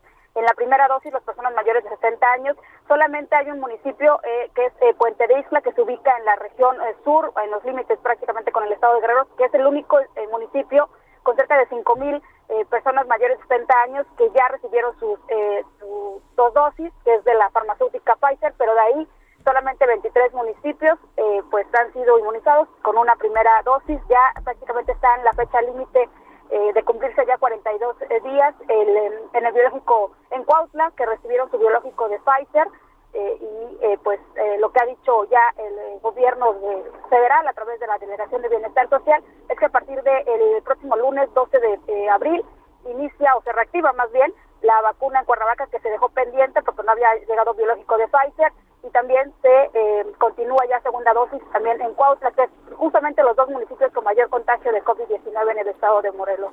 Prácticamente también ha sido pues un caos también esta eh, pues eh, jornada aquí en, el estado de Morelos, Javier. Sí, sí, pues sí, el gobierno federal es el que se encarga, pero el que lo organiza es el gobierno local, ¿eh? Así que no, pues no le demos vueltas, ¿eh? El argumento del gobierno de Consejo Blanco Bravo ha sido eso, pues la, la directriz es de gobierno federal y con eso prácticamente se han justificado, eh, Javier. No, no, no. O sea, insisto, no hay vacunas suficientes, etcétera, pero la responsabilidad nacional es del gobierno federal cada estado se organiza y se rasca como cada estado considera hacerlo, en función también de la organización interna. Pero bueno, gracias Guadalupe. Muy buenas tardes. Gracias, buenas tardes, 17.23 en hora del centro. En breve, Fernando Pariago, vámonos contigo allá, Querétaro, adelante. ¿Qué tal, Javier? Buenas tardes y buenas tardes al auditorio. Eh, igual que en el resto de algunos otros estados, un grupo de médicos privados se manifestaron al exterior de las instalaciones de la delegación local de la Secretaría de Bienestar y la exigencia era la misma, que sean tomados en cuenta para la vacunación contra la COVID-19. Y esto como parte del movimiento Vacuna, Vacuna Médicos MX, donde se ha registrado hasta el momento poco más de 30 mil trabajadores de la salud que aún no han sido inoculados y sin contar con convocatoria por parte de las autoridades de salud federales para que sean vacunados. En eh, esta manifestación estamos hablando de aproximadamente 70, 80 médicos privados que decían representar a otro tanto de eh, trabajadores de la salud que no tienen ni idea de cuándo podrán ser vacunados y que día día se enfrentan a personas que posiblemente están contagiadas o que están contagiadas de la enfermedad. Ante esto, la delegada de la Secretaría del Bienestar eh, en el Estado, Rocío Peniche, les dijo que pues no se podía hacer nada, simplemente esto es decisión del gobierno federal, respecto de a quién se vacuna primero y a quién se vacuna después y que lo que ella podía ofrecerles en todo caso era nada más llevar su solicitud a las oficinas centrales de la Secretaría del Bienestar y que eventualmente ahí se tomaría una decisión. Esto después de que eh, digamos, horas después de que el presidente de la República, Andrés Manuel López Obrador, les dijo a colegas en Palacio Nacional que por favor los médicos privados lo esperasen o esperasen su turno como todos los demás que estamos haciendo fila, Javier. no es lo mismo los que hacen fila que los que atienden a pacientes. Gracias, Fernando. Buenas tardes. Buenas tardes, hasta luego. Vámonos a la pausa. Estamos de vuelta en esta media hora final. Vamos a hablar de la Ruta 2021.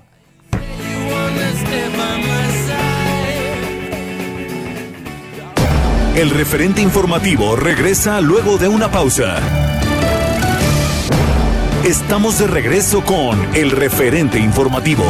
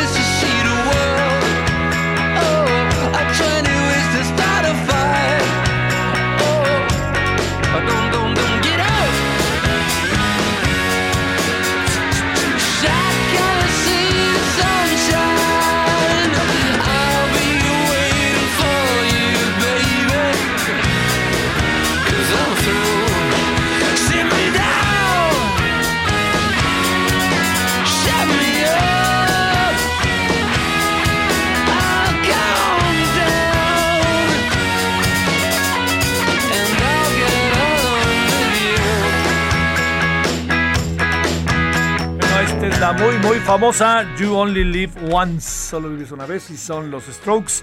Eh, hoy recordamos eh, que el 9 de abril, eh, en un día como hoy, había, nació ni más ni menos que Albert Hammond, guitarrista de la, esta banda muy afamada que ya está casi de vuelta.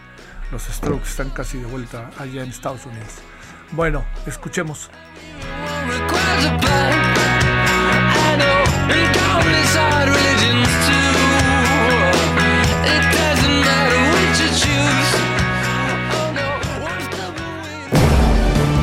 Solórzano, el referente informativo.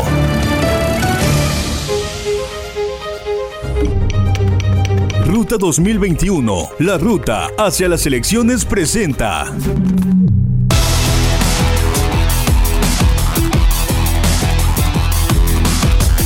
Bueno, vamos en la revisión de varios estados de la República Mexicana, cómo anda el proceso electoral que está echado a andar en unas etapas pues más importantes. Recuerde que estamos desde septiembre en ello. Y cuando digo importantes, porque es el momento en que usted y yo podemos conocer a los candidatos para tomar nuestra determinación el 6 de junio. Y vamos a empezar hoy por Michoacán. Querida Charbel, Lucio, ¿cómo te va? ¿Qué tienes por allá? Muy buenas tardes. ¿Qué tal, Javier? Buenas tardes.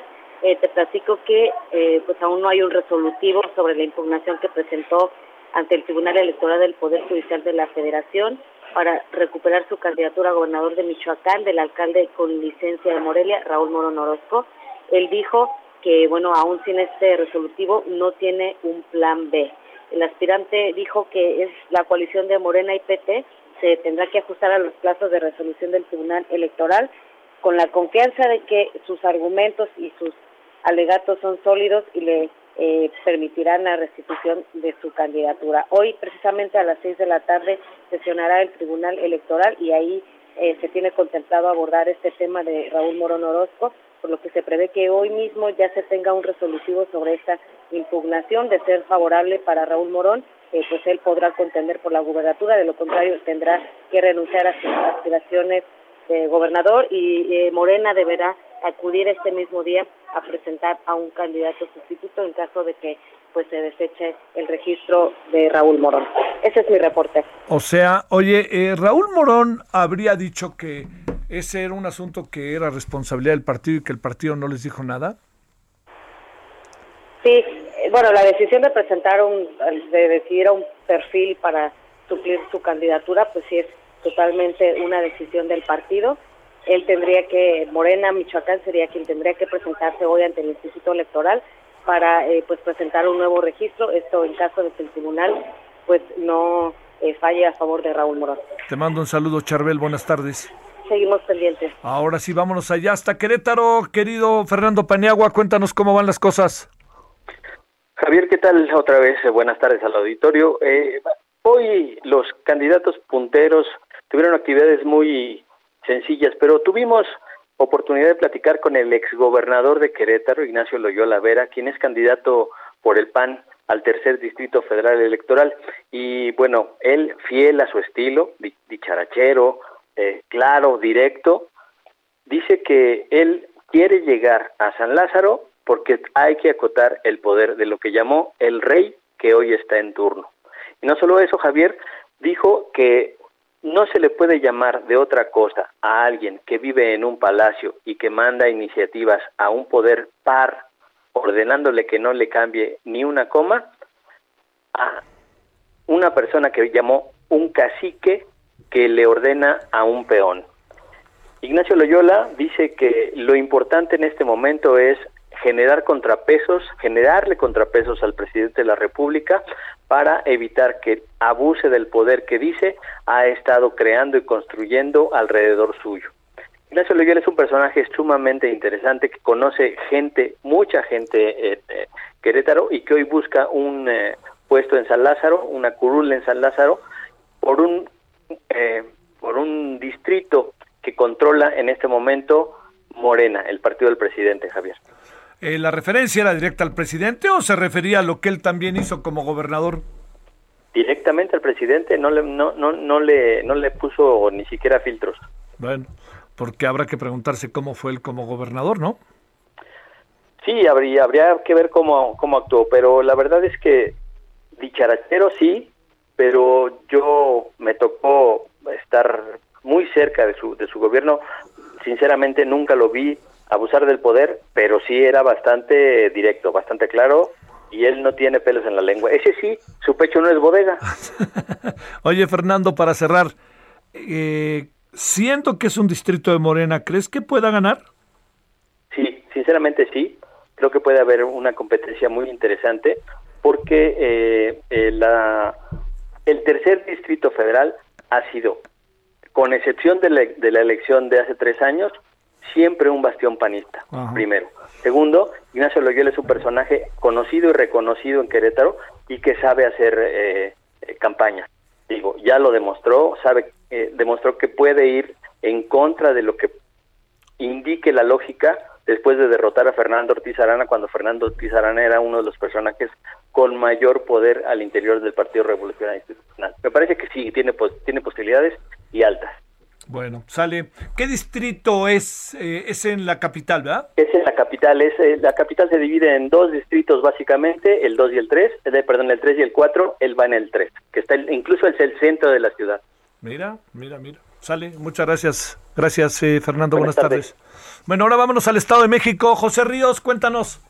¿Qué tal, Javier? Buenas tardes, te saludo con gusto a ti, el auditorio. Y pues bueno, para informarte que pues hoy en nuestra edición impresa del Heraldo de México, pues tenemos una información especial sobre la situación que ahora deparan en los institutos electorales en los estados del país. Pues hasta el momento, con este apretón de cinturón que ellos están teniendo por parte de los gobiernos estatales, pues ya están afinando lo que podrían ser algunas consecuencias de, de este tipo de medidas de, de de austeridad. Pues cabe destacar que ante esto pues pueden retrasar la eficiencia para dar a conocer los resultados en las entidades, los denominados PREP, en la noche de los comicios. Esto lo afirmó el presidente de la Asociación de Instituciones Electorales de las Entidades Federativas, Osvaldo Chacón, tras detallar que se necesitan recursos para adquirir el material electoral que se utilice en estas jornadas electorales, así como softwares de sistema de seguridad, así como otros eh, tipos de programas para la contabilización de votos. En entrevista, el presidente consideró que los acuses también ponen en alerta la contratación de ciudadanos que asisten a la logística de los comicios, como también las dietas de los funcionarios de casilla, los consejos municipales, así como los capacitadores y supervisores de esta jornada electoral a nivel nacional. Ante este panorama, calificó como lamentable que algunos estados del país no hayan aprobado los recursos que fueron solicitados por sus institutos electorales locales, a sabiendas de que la naturaleza de estos comicios y la presencia de la COVID-19 pues eran algunas situaciones que ponían en riesgo esta organización. Por último, Javier, informarte que aunque recordó que el INE es el responsable de las políticas y medidas sanitarias para que los ciudadanos eh, ejerzan su voto en esta jornada electoral con la pandemia, apuntó que los organismos electorales también pues conllevan costes en la adquisición de insumos para el personal y pues bueno, eso en estos momentos cuando pues ahorita se están eh, cuestionando y ver cómo pues se va a resolver esta situación dentro de los institutos electorales locales. Esa es la información que te tengo, Javier. Bueno, oye, en pocas palabras nos están diciendo que no tienen garantía de que todo sea expedito ahora que termine el conteo en la noche, etcétera, etcétera, mientras bajen los emolumentos o las inversiones, ¿no? Es correcto, Javier, y pues ya sucedió en el año pasado con los comicios de Hidalgo, donde el, el PREP cayó, y pues bueno, hay que recordar que ahí también hubo un apretón de cinturón en, en la cuestión de su órgano electoral local, y pues bueno, ahí está uno de lo que podría ser de las consecuencias en la siguiente jornada electoral. Sí, sí, sí. Sale. Muchas gracias, José. Saludos. Saludos, Javier, buenas tardes. Bueno, vámonos ahora hasta Guerrero. Carlos Navarrete, ¿qué pasa por allá? Buenas tardes.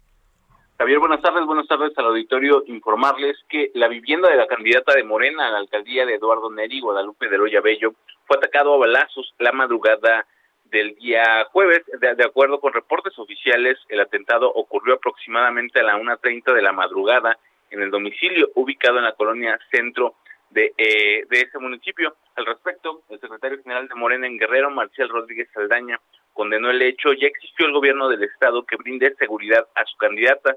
De igual forma, refirió que Guadalupe de Loya no se encontraba en el lugar cuando ocurrió el atentado, pues se había trasladado a las oficinas del partido ubicadas en Chilpancingo para sostener una reunión relacionada a su registro. Por la noche, la candidata ofreció una conferencia de prensa en la que informó que ya presentó la denuncia correspondiente y solicitó al Ministerio Público que se le brinden las medidas cautelares correspondientes a fin de que pueda recibir protección durante su campaña.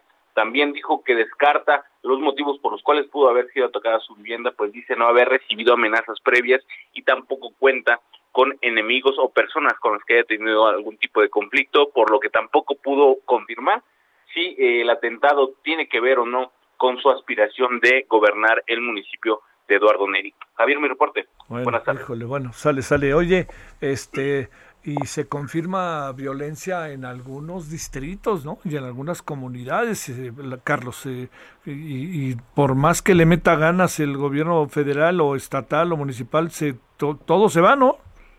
Efectivamente, hay que recordar que días, eh, la semana pasada, una candidata a diputada local en Chilapa, también por Morena, solicitó medidas cautelares debido a que la situación en Chilapa es delicada, hay presencia de grupos de criminales y hay, existe el temor de que puedan ocurrir hechos violentos. También el alcalde de Cirándaro, Gregorio Portillo Mendoza, quien fue postulado como candidato a diputado plurinominal, renunció a su candidatura en el mismo contexto. Cirándaro es uno de los municipios más violentos de Guerrero actualmente y justamente ha declinado a su aspiración, por lo cual el partido tendrá en este caso que realizar los movimientos correspondientes para eh, cubrir este espacio, que es el primero, se trata del primer candidato de Morena en Guerrero que renuncia a su candidatura justamente por temas de violencia. Te mando un saludo, muy buenas tardes, Carlos. Saludos. Misael Zavala, adelante, Misael. Javier, buenas tardes, buenas tardes al auditorio. Te cuento que en unos minutos más la Sala Superior del Tribunal Electoral del Poder Judicial de la Federación resolverá dos casos, el de Félix Salgado Macedonio y el de Raúl Morón, el primero eh, este, aspirante a la gubernatura de Guerrero y el segundo aspirante a la gubernatura de Michoacán, ambos por Morena. Y es que ayer, eh, Javier, el Tribunal Electoral, pues ya conocer ya un proyecto donde se plantea devolver al Instituto Nacional Electoral el caso de Félix Salgado Macedonio para que valore si la sanción de retirar en la candidatura al gobierno de Guerrero es adecuada sin embargo, el tribunal confirma las violaciones en materia de fiscalización del morenista que aspira a la gubernatura guerrerense por no presentar estos gastos de precampaña. De acuerdo con este proyecto del magistrado Reyes Rodríguez Mondragón, que podría ser discutido en unos minutos, eh, se reconoce la falta de Salgado Macedonio, pero advierte al INE que aplicar la sanción de pérdida del registro restringe de manera absoluta el ejercicio del derecho humano a ser votado. El documento precisa que la Sala Superior estimaría que la aplicación en automático de la máxima sanción a todos los candidatos que no entreguen el informe de gastos de precampaña sin valorar la viabilidad de aplicar otras sanciones, sí resultaría desproporcionado y trastocaría el derecho fundamental de la ciudadanía a ser votado. Este magistrado propone que el organismo electoral aplique una sanción distinta, como una multa, pero también Javier pues deja abierta la puerta para que el Consejo General del INE reitere la pérdida o cancelación de la candidatura de Félix Salgado Macedonio. También en el caso de Raúl Morón, otro proyecto eh, que circuló también ayer, eh, elaborado por la magistrada Mónica Soto, prevé revocar la resolución del Instituto Nacional Electoral de pérdida de pérdida de registro como candidato al gobierno de Michoacán, es decir, eh, los magistrados propondrían al INE aplicar otra sanción distinta y no la pérdida del registro como una multa tanto al candidato como a Morena y bueno en este caso de Raúl Morón pues estarían eh, si si es válida este proyecto y si lo votan a favor pues le estarían restituyendo la candidatura al morenista Javier. Bueno, sale Misael, muy buenas tardes. Buenas tardes. ¿Qué irá a pasar con este tema? Yo creo que ya está medio perfilado, ¿no? A ver cómo, a ver, a ver cómo responde el INE. ¿Qué quiere decir? O sea, entiendo que digan que parece muy drástico, pues entonces no hagan leyes. O sea, las leyes marcan lo que debe de hacer. Parece muy drástico, cambien las leyes. Pero si la ley marca eso, bueno, en esta ocasión no vamos a aplicar la ley, pero a futuro sí. O bueno, vamos a cambiar la ley. Todo eso tiene que hacerse en el marco del Estado de Derecho. O sea, no les gusta, se amolaron. Así funciona esta vez. La siguiente vez cámbienlo para que los candidatos ni nos cuenten que son candidatos, se va a saber de dónde llega la lana. Si en esta ocasión les parece muy drástico, pues entonces, ¿para qué los partidos aprobaron la ley?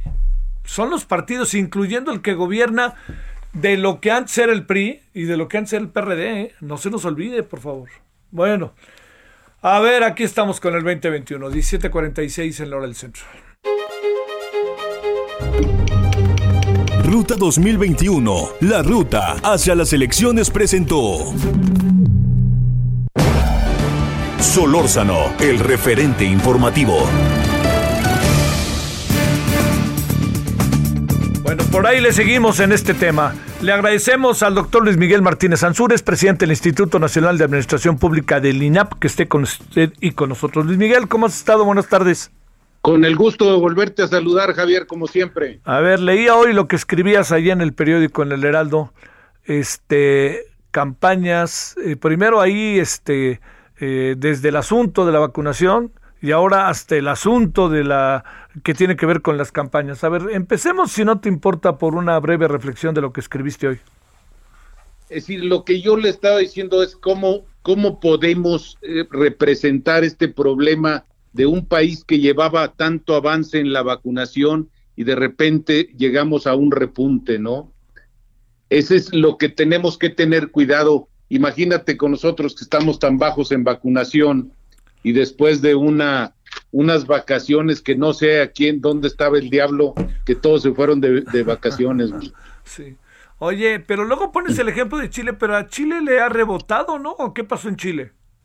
le rebotó muy fuerte. Es decir, muchas gentes hablan de la tercera ola. Lo que yo creo que en Chile pasó, Chile es un país de 17 millones de habitantes. Sí, sí, sí. Gente muy, muy, muy con mucha civilidad, no desde ahorita, desde 1970, te acordarás de Salvador Allende. Le llamaban la Suiza de América Latina, ¿no?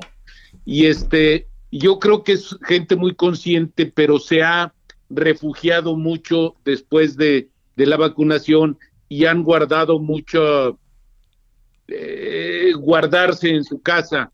Yo creo que, yo creo que el ser humano a través de los 50 mil años de existencia probablemente documentada científicamente ha enfrentado los virus que se ha, que ha tenido la humanidad y que el, el ser humano crea anticuerpos y los anticuerpos son los que te defienden, además de tu sistema inmunológico, ¿no? Acuérdate que en Europa se guardaron mucho, casi militarmente, y salieron, y dice, ahí viene otra vez el diablo, ahí viene otra vez el cuco, ¿no? Es decir, yo creo que es eso. Yo sí creo que hay que guardar los protocolos de sanidad, pero sí creo que tiene que el cuerpo humano. Bueno, hace 100 años se murieron 50 millones de gente y nunca hubo vacunas ni hubo curas, ¿no? A la fecha no hay cura, ¿eh?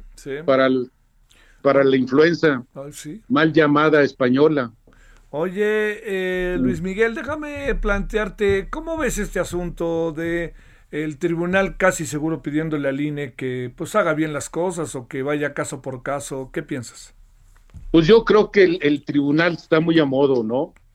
A ver, aquí el gran problema que nosotros nos encontramos, que muchos opinólogos dicen que son las elecciones más votadas y que van a ser las de más afluencia.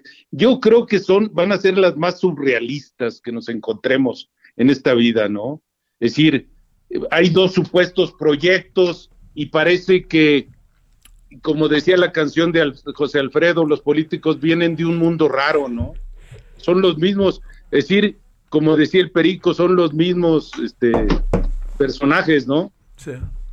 Yo creo que ese terrible nomadismo ideológico, eh, esa capirotada de, de, ocurrencias y amalgama de planteamientos no nos van a llevar a ningún lado. Yo quisiera que alguien me dijera dónde vamos, ¿no? ¿Qué piensas de este charandar de las campañas? ¿Cómo ves todo? A ver, yo lo veo saturado de una carga valorativa y mediática, pero no veo a dónde vamos, Javier. Es decir, acuérdate que la gente ha saltado de un partido al otro, ¿no? Y, aquí el problema es que sin tener información de qué votas, aquí hay dos, unos que dicen vamos en contra de toda la política del presidente y de otros que dicen que si desafiamos un, un proyecto histórico electoral. Entonces, eh, a ver, nosotros pongámonos en el papel de votante, ¿qué vas a hacer? por simpatía o por antipatía, pero no hay planteamientos, ¿eh? Sí. Bueno, yo no los veo, a lo mejor estoy equivocado, Javier. El, eh, lo que vamos a ver, lo que vamos viendo en las campañas eh, y las impugnaciones, en algún sentido, no sé, Luis Miguel, a lo mejor me adelanto, pero es medio previsible, ¿no? Claro, es decir, se supone, se supone que lo que se busca es un equilibrio de fuerzas que se ha perdido a través de la cooptación, ¿no? Y no de la elección. Y ahí es donde debemos nosotros preocuparnos, ¿no? Es decir, eh, yo creo que nos encontramos entre lo malo y lo peor, no sé, lo bueno normalmente no tiene mucha elección, pero decir, no veo a dónde vamos, ¿no? Y, y los planteamientos de campaña, a ver, ¿qué vamos a hacer? pues no hay originalidad ni creatividad. Es decir, en medio de, además de esto, metidos en medio de una pandemia y una emergencia sanitaria. ¿Tú crees, ¿tú crees que vaya a haber una alta participación o piensas que el abstencionismo se va a asomar? A ver, yo creo que el miedo es el que va a guardar a la gente. Yo veo una baja participación, Javier. Están vendiendo miedo, ¿no? Sí. ¿Qué hace la gente cuando tiene miedo? Pues se esconde, pues se guarda. Es lo mismo que nos está diciendo la Organización Mundial de la Salud, nos está vendiendo terror, ¿no? Es decir, se guarda y, y, entonces cuando te guardas, ¿quién gana? gana el que tiene el poder en el momento, ¿no? Eso está históricamente comprobado con cifras, ¿eh? No, no es una especulación.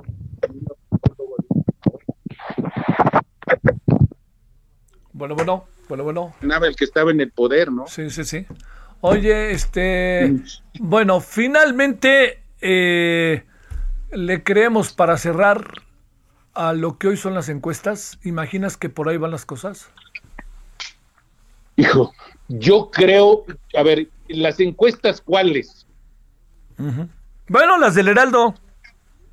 Bueno, entonces, es decir, yo creo que va a haber un empate, que no va a haber una mayoría, no, una mayoría calificada, que sería el mayor temor. Y lo ideal sería que nadie tuviera una mayoría, ¿no? Sí. Eso para mí sería lo ideal. Ajá. Bueno, Luis Miguel, te quiero agradecer mucho que hayas estado con nosotros. No, espero haber sido claro, Javier. Te abrazo como siempre. Muchas gracias, Luis Miguel Martínez Ansúrez. Gracias, presidente del Instituto Nacional de Administración Pública. Bueno, oiga, ya nos vamos. Eh, a ver, ¿qué tenemos esta noche? Tenemos varias cosas esta noche eh, y ojalá nos acompañe. Primero, eh, seguimos en la ruta 2021, 2021, y tenemos ahí a. vamos a hablar con, con uno de los candidatos a la gobernatura de Baja California Sur estaba abajo en las encuestas y Morena iba adelante y ahora está en primer lugar, ¿eh? Pero no creo que por mucha diferencia. Vamos a hablar con él hoy. Este, se ha estado conversando con diferentes candidatos. A nosotros hoy vamos a hablar con el Baja California Sur y este próximamente hablaremos con el de Morena y el de eh, el del propio PRI. Bueno, eso es lo primero. Vamos a hablar de migración. ¿Qué anda pasando exactamente? Y ahora con la salida de la señora Roberta Jacobson, ¿cómo ve las cosas?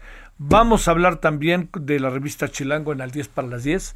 Vamos a tener nuestra sección de lo que se hace por un voto, así de fácil. Y cerraremos con Agustín Basabe, que hoy va a estar con nosotros. Ha tenido un miércoles jueves complicado. Todos los miércoles está con nosotros, pero en esta ocasión estará en viernes. Gracias, oiga. Todavía hay tarde. Ahí nos vemos al rato a las 21 horas en hora del centro, Heraldo Televisión. Pásela bien, hasta el rato.